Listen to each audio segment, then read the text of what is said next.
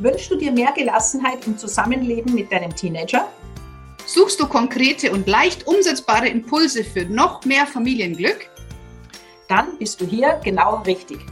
Herzlich willkommen zu deinem Lieblingspodcast Familienglück und Pubertät. Deine Gastgeberinnen, das sind ich, Kira Liebmann, Familienexpertin und Gründerin der Akademie für Familiencoaching. Und ich, Ines Berger, Pubertätsexpertin und Elternermutigerin. Viel Spaß mit der heutigen Folge. Schön, dass du da bist. Das heutige Thema ist sehr speziell und bevor ich damit starte, lade ich dich ein, einmal kurz innezuhalten und zu überlegen und vielleicht zu reflektieren. Schalt auch einfach kurz ab. Was sind denn so die Konfliktpunkte, die Auslöser für Konflikte in deiner Familie mit deinem Jugendlichen, mit deiner Jugendlichen? Was sind denn dafür Punkte, an immer, wo ihr immer wieder aneinander geratet? Dreh kurz ab und dann schalt einfach wieder ein. Okay, bist du auf ein paar Dinge draufgekommen? Denn eine der Hauptursachen, warum Konflikte mit Jugendlichen und Eltern entstehen, ist, dass Eltern ganz oft Grenzen überschreiten, ohne sich dessen oft bewusst zu sein. Denn, wie ich schon öfter gesagt habe, sind ja, auch wir ein Produkt unserer Erziehung und die wenigsten von uns wurden von Weisen aufgezogen, die genau wussten, wie es funktioniert auf einer gleichwürdigen, äh, mit einer gleichwürdigen Beziehung, wie man Dialoge führt, wie man respektvoll ähm, Konflikte löst. All diese Dinge sind sehr, sehr neu für uns. Und wir tun ganz oft so, wie wir es halt selber in unserer Kindheit erlebt haben, in, unserem Jugend, in unserer Jugendzeit erlebt haben und wir sagen oft Dinge, und du wirst dich erinnern, die wir eigentlich so nicht sagen wollten, die uns damals schon verletzt haben. Und wir tun es wieder. Du erinnerst dich, das ist so eingebrannt, ein Stück weit in unserem Gehirn. Und ich möchte dich jetzt auch da wieder einladen, wenn du dich erwischt bei manchen Punkten, wenn du dir denkst, oh, bah, das mache ich immer und, und bah, genau das ist es. Halte inne Sei stolz auf dich, dass du diesen Kurs gebucht hast, dass du bereit bist, dich zu verändern. Ich sage immer, das größte Geschenk, das Eltern ihren Kindern machen können, ist die Bereitschaft, sich weiterzuentwickeln, gemeinsam mit ihnen, gemeinsam mit ihnen zu wachsen. Also, du tust, du gibst dein Bestes. Ich bin gut, wie ich bin. Du erinnerst dich. Okay, Punkt 1. Jugendliche hassen es, wenn Eltern sich zu viele Sorgen machen. Jetzt kannst du sagen, naja, das ist ja klar, dass ich mir Sorgen mache. Mein Kind ist mir doch wichtig. Und ja, natürlich darfst du dir Sorgen machen, doch diese Sorgen, wem gehören denn die? Es sind deine Sorgen, es sind deine Ängste. Und die haben mit deinem Kind, ja, natürlich haben sie etwas damit zu tun, doch bitte übertrag sie nicht auf dein Kind. Denn das ist etwas, was Jugendliche total schwächt. Weil das heißt ja so etwas wie, ich vertraue dir nicht, du kriegst das nicht hin, du kannst das noch nicht. Bitte kümmer du dich um deine Ängste und zwar auf einer Erwachsenenebene. Ja, mit deinem Partner, deiner Partnerin, mit Freunden, Coaching, ja, was auch immer. Deine Sorgen sind deine Sorgen. Und Jugendliche hassen es, wenn Eltern sich zu viele Sorgen machen. Punkt 2. Sie hassen es, wenn sie definiert und kategorisiert werden. Ganz oft hört man die Jugend, die Jugend von heute. Ja, das ist schon eine uralt Geschichte. Ja, da gibt es aus, äh, aus Zeiten von Sokrates schon so ja, ähm, Bewertungen, wie denn die Jugend ist und was sie nicht alles falsch macht und was sie nicht alles nicht kann und wo sie nicht überall über Grenzen hinausgeht. Also diese Dinge sind uralt und sie haben die Jugend schon immer abgewertet. Und es ist nichts Liebevolles. Und wenn du dran denkst, du möchtest auch nicht bewertet werden, weder über deinen Hormonspiegel noch über dein Aussehen noch über dein Verhalten, sondern es gibt dir immer einen Grund, warum wir tun, wie wir tun. Also bitte spar dir dieses, naja, du mit deinen Hormonen. Ah, sind die Hormone schon wieder da. Ich kenne einen Vater, als der gehört hat, dass das Kind im Umbau ist, hat er zu seiner Tochter gesagt, I heard you are handicapped. Ähm, du kannst dir vorstellen, wie die reagiert hat. Ja? Wer will gerne als behindert dargestellt werden?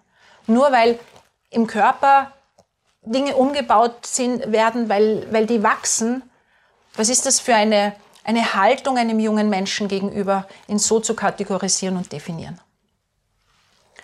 Sie hassen es, wenn sie bevormundet werden. Und das sind oft so Kleinigkeiten. Ähm, du sollst was essen, du, hast, du müsstest doch Hunger haben oder äh, wir haben gerade gegessen, du kannst jetzt nicht hungrig sein. Magst du nicht was trinken? Bist du sicher? Zieh doch bitte den Mantel an, setz dir die Haube auf. Also das sind so kleine, liebevolle Dinge, die wir, also die wir auch wirklich liebevoll manchmal meinen und die ihnen unglaublich auf die Nerven gehen. Ja, stell dir vor, dein Partner, deine Partnerin rennt dir ständig hinterher. Das hat nichts mit Erwachsenwerden zu tun. Und ja, es ist auch gerade, sehe ich immer wieder und, und auch in der, Schul, in der Schule, als ich noch war, die Jugendlichen, die im Winter mit kurzen Hosen gehen. Ja, wenn ihnen kalt ist, dann werden sie es ändern. Dann werden sie eine lange Hose anziehen. Oder es ist ihnen einfach nicht kalt. Oder sie frieren gerne, weil sie cool sein wollen. Aber wer bin ich denn zu sagen, hey, bitte tu das nicht? Das geht nicht. Ja? Nächster Punkt. Sie hassen es, wenn ihnen misstraut wird und wenn sie kontrolliert werden. Also, ich habe wirklich viele, viele Eltern erlebt, die heimlich in den Schultaschen ihrer Kinder gekramt haben, geschaut haben, gibt es vielleicht schon Schularbeitsergebnisse, Testergebnisse, von denen ich noch nichts weiß. Äh, es wird eine Unterschrift eingefordert. Wie schauen die Hausübungen aus? Die Freunde angerufen haben, um zu spionieren, ob die Kinder eh dort sind, wo sie gesagt haben. Also all das, das ist etwas, was eigentlich nicht mehr geht. Und ja, es ist wirklich schwierig, dieses Loslassen und in das Vertrauen gehen, weil auch das haben wir meistens nicht mitbekommen und nicht geübt. Und da dürfen wir uns wieder zurücknehmen und sagen, okay, boah, das muss ich noch üben. Denn eines kann ich dir garantieren, je mehr du kontrollierst, die Gefahr ist riesengroß, dass dein Kind anfängt zu lügen, dass dein Kind anfängt, dir nichts mehr zu erzählen, dass es dich wegschubst. Also das ist meistens ziemlich garantiert, je mehr wir hinterherrennen, umso mehr rennen sie uns weg. Das heißt, es ist unsere Aufgabe zu lernen, mit diesem Loslassen umzugehen. Kontrolle abzugeben heißt auch ein Stück Macht verlieren.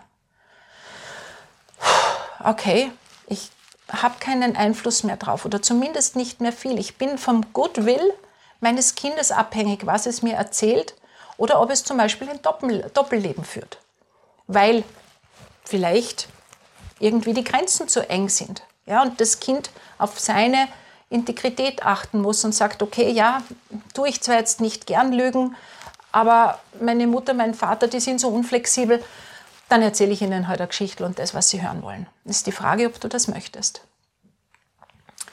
Sie hassen es, wenn Eltern keinen Respekt für ihre Intim- oder Privatsphäre aufbringen. Und es fängt damit an, dass man klopft, wenn man in das Zimmer äh, des Kindes geht und wartet, bis komm rein oder bitte bleib draußen kommt. Also du musst dir vorstellen, diese Zeit ist ja geprägt von extremer körperlicher Veränderung. Die Sexualität erwacht. Das heißt, möchtest du dein Kind beim Masturbieren erwischen? Ist für dich vielleicht nicht angenehm und für dein Kind ganz sicher nicht. Also es geht wirklich um dieses, okay, mein Kind darf sich zurückziehen. Es hat einen geschützten Bereich und kann sich sicher sein, dass es da ähm, nicht überrascht wird, überfallen wird. Und ja, auch du erinnere dich an die Nicht-Raunzerzone. Auch du solltest so einen geschützten Bereich haben, wo du gut für dich in Sicherheit bist. Was da auch ganz wichtig ist, in dem Alter stellen sich die Jugendlichen ganz viel vor den Spiegel. Ja, sie schauen, was da im Körper passiert, was sich verändert. Äh, wächst der Busen? Wie schaut der Penis aus? Was ist mit den Schamhaaren? Ja, die verbringen oft Stunden jetzt in der Woche, ja, nicht am Tag, aber sehr viel Zeit vor dem Spiegel, um sich zu beobachten, Veränderungen anzuschauen.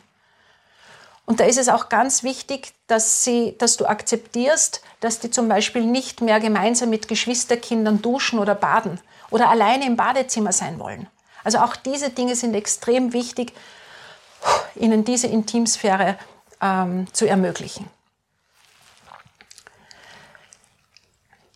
Sie hassen es, wenn Eltern sich ihretwegen streiten. Also wenn du mit deinem Partner, deiner Partnerin dir nicht einig bist, dann ist es dein Problem. Dein Kind ist nicht daran schuld. Es mag das zwar ausgelöst haben, weil ihr euch nicht einig seid, weil du vielleicht zu inkonsequent bist oder der Partner zu streng und ihr wisst nicht, wie ihr tun sollt, aber dass ihr nicht wisst, wie ihr tun sollt, liegt nicht in der Verantwortung eures Kindes. Das heißt, ihr dürft schauen, wie können wir denn tun, damit wir wertschätzend miteinander umgehen. Denn also so früher hat es immer geheißen, Eltern müssen an einem Strang ziehen. Da weiß man mittlerweile, nein, das muss man nicht. Im Gegenteil, es ist für ein Kind sogar sehr bereichernd, wenn es unterschiedliche Umgangsmöglichkeiten kennenlernt. Du kennst vielleicht den, den Spruch, äh, die Erziehung eines Kindes braucht ein ganzes Dorf. Also auch hier lernen sie, ah, so macht der Papa, so macht die Mama, so macht Oma, Opa. Ist ganz egal das ist wie so ein Buffet und das Kind holt sich das, was es braucht. Und wenn du streitest mit deinem Partner, mit deiner Partnerin, dann ist es euer Thema. Dann müsst ihr auf der Paarbeziehung oder auch auf der Elternbeziehung schauen, okay, wie tun wir denn? Was funktioniert besser? Warum kann ich nicht sagen, okay, heute bist du dran, heute machen wir es so, wie du das meinst und morgen bin ich dran und, oder nächste Woche und wir schauen mal, was besser funktioniert. Weil die Frage ist, es, worum geht es denn eigentlich? dass du recht hast oder dass es funktioniert mit deinem Kind, dass du eine gute Beziehung hast. Und der letzte Punkt, und das ist eigentlich einer, der mir, ja, ich glaube, am allerwichtigsten ist. Und zwar, sie hassen es, wenn sie sich als Projekt ihrer Eltern fühlen. Was ist damit gemeint? Wenn du einen Plan für das Leben deines Kindes hast, du möchtest, dass es Matura macht, Du möchtest, dass es in diese Schule geht. Du möchtest, dass es vielleicht diesen Beruf ausübt, dieses Instrument, diesen Sport. Das ist wunderbar. Das hat auch was mit Förderung zu tun. Nur spätestens in der Pubertät, in der Adoleszenz wehren sich die Kinder gegen diese Dinge, die nicht zu ihnen passen. Ich habe Eltern, die streiten sich tagtäglich mit ihrem Kind das Üben, für das Üben eines Instruments. Jeden Tag wieder das Gleiche. Und das Kind will schon ganz lange nicht mehr spielen. Aber die Eltern sind der Meinung, ein Instrument zu spielen ist extrem wichtig und irgendwann wirst du uns dankbar sein. Das kann sein, dass dein Kind dir irgendwann dankbar ist. Die Frage ist, was ist davor zerstört worden, ja? Und ich kann nur sagen, es ist wirklich, es braucht, das ist eine absolute Gratwanderung. Es braucht so diesen liebevollen Blick, ja, okay, ich verstehe dich, dass du nicht üben willst. Das macht manchmal keinen Spaß. Bist du sicher, dass du das Instrument noch spielen willst? Macht es dir Spaß? Muss, vielleicht muss man auch nur den Lehrer wechseln. Also ich habe Gitarre gelernt und es war eine Katastrophe mir ist es gegangen wie vielen anderen Kindern. Immer wieder schlechtes Gewissen, dorthin zu gehen und zu wenig geübt zu haben, die Eltern im Nacken. Und es ging eigentlich nie darum, dass ich nicht Gitarre spielen wollte, sondern es war einfach das, was ich dort gespielt habe, war nicht das, was mich interessiert hat. Ja, ich wollte singen und ich wollte begleiten und das wollte ich lernen und nicht irgendwelche klassischen Zupfen. Also sei in Kontakt mit deinem Kind. Und dann tauscht euch aus und wie könnt ihr tun? Und ja, manchmal brauchen die noch so diesen Schubs und komm und mach doch. Aber das, du spürst in dich hinein, ist das etwas, weil es jetzt gerade mühsam ist oder wehrt sich eigentlich dein Kind dagegen und hat aber keine Chance, weil du der Meinung bist, so ist es und das muss jetzt sein. Und warum das auch so wichtig ist, dass dein Kind nicht zum Projekt oder zum Objekt gemacht wird. Denn ich gebe dir ein Ergebnis aus der Gehirnforschung auch hier noch einmal mit. Man hat festgestellt durch diese bildgebenden Verfahren, wenn ein Kind zum Objekt gemacht wird, also zum Objekt deiner Erwartungen, also zum Projekt, so wie ich das gerade genannt habe. Das heißt, jemand stülpt einem Kind etwas über, was es nicht will. Das ist übrigens das Gleiche passiert, wenn das jemand mit dir macht. Dann ähm, ist es im Gehirn, geht das gleiche Areal los. Das heißt, es wird der gleiche Schmerz ausgelöst, als hättest du einen physischen Schmerz, als würdest du dich irgendwo schneiden. Das ist genauso verletzend. Und die Frage ist immer, worum geht es denn wirklich? Warum will ich denn das? Und ja, ich, ich erlebe auch immer wieder Eltern, die natürlich furchtbar stolz sind, wenn ihre Kinder irgendwelche tollen Leistungen erbringen. Aber geht es da wirklich ums Kind? Oder wenn ich ganz ehrlich bin, geht es da eigentlich um mich, um mein Hu, ich bin eine coole Mutter, was, was mein Kind alles kann. Oder eben umgekehrt, wenn es das nicht schafft, boah, ich bin eine schlechte Mutter. Das heißt, welche Dinge laufen denn da in dir ab? Welche Programme? Denn in Wirklichkeit, auch wenn du dahinter bist und damit dein Kind übt oder damit dein Kind lernt, Lernen funktioniert ganz alleine und persönlich. Das heißt, du kannst zwar schubsen und stoßen und ziehen, doch du kannst es ihm nicht oben hinein lernen, damit es passiert. Dein Kind muss es tun. Und da ist auch so dieses Beispiel, zum, ähm, was ich in der Schule immer wieder erlebt habe. Wir haben Schularbeit. Ist auch so ein Projekt. Nimm dich bitte raus. Dein Kind hat Schularbeit.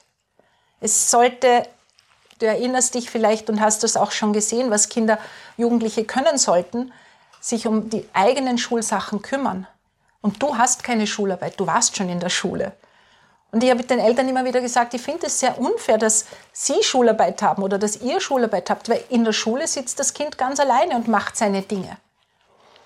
Und bitte überprüfe einfach für dich, okay, wenn du es beobachtest, die Konflikte, um wen geht es eigentlich wirklich? Geht es um mich und mein Ego, weil ich als gute Mutter, als guter Vater dastehen will, weil, ich, weil es mir gut tut, wenn die anderen sagen, boah, was dein Kind alles kann? Oder geht es eigentlich, oder soll, darum sollte es ja gehen, um dein Kind, dass es sich wohlfühlt, dass es glücklich ist. Und Kinder wollen uns ja immer gefallen. Das heißt, dadurch gehen die ganz oft über ihre Grenzen und wir merken es oft gar nicht. Und meine Einladung an dich bei all den Punkten, die ich dir jetzt aufgezählt habe, atme einfach durch und beobachte mal eine Zeit lang. Sprich mit deinem Kind, tausch dich aus, Hey, sag mir, gibt es da so Punkte, die Ines hat es in dem Kurs erzählt, mache ich da etwas? Hol dir dein Kind ins Boot. Du kannst alleine nachdenken, nachdenken, nachdenken. Und dann kommst du vielleicht drauf, boah, das ist ja furchtbar, das darf ich nie wieder. Und dann fragst du dein Kind und es sagt, ah Mama, das ist mir doch wurscht. Ja, also du brauchst dir, das wir wieder bei der Selbstwirksamkeit und das, ich wiederhole das ja in vielen Videos. Spiel den Ball zurück und frag dein Kind. Zeig ihm die Punkte und sag, du, wie ist das? Wie ist das für dich? Gibt es da etwas, wo du sagst, ja genau, das geht mir am Nerv. Das hätte ich gern, dass du änderst. Und dann schaut wieder Babyschritte, wie ihr tun könnt. Ja, und wenn du dich erwischt, wie ich auch am Anfang gesagt habe, und ich wiederhole es, weil es mir so am Herzen liegt. Okay, puh, ja, das habe ich gemacht. Und nein, das möchte ich nicht mehr, wenn es für dich keinen Sinn macht. Das werde ich jetzt ändern. Und den ersten Schritt, dir nämlich bewusst zu werden, und das ist einer der wichtigsten Schritte oder eigentlich der wichtigste Schritt, den hast du schon gemacht. Und ja, du bist gut, wie du bist. Ich wünsche dir alles Liebe und bis zum nächsten Mal.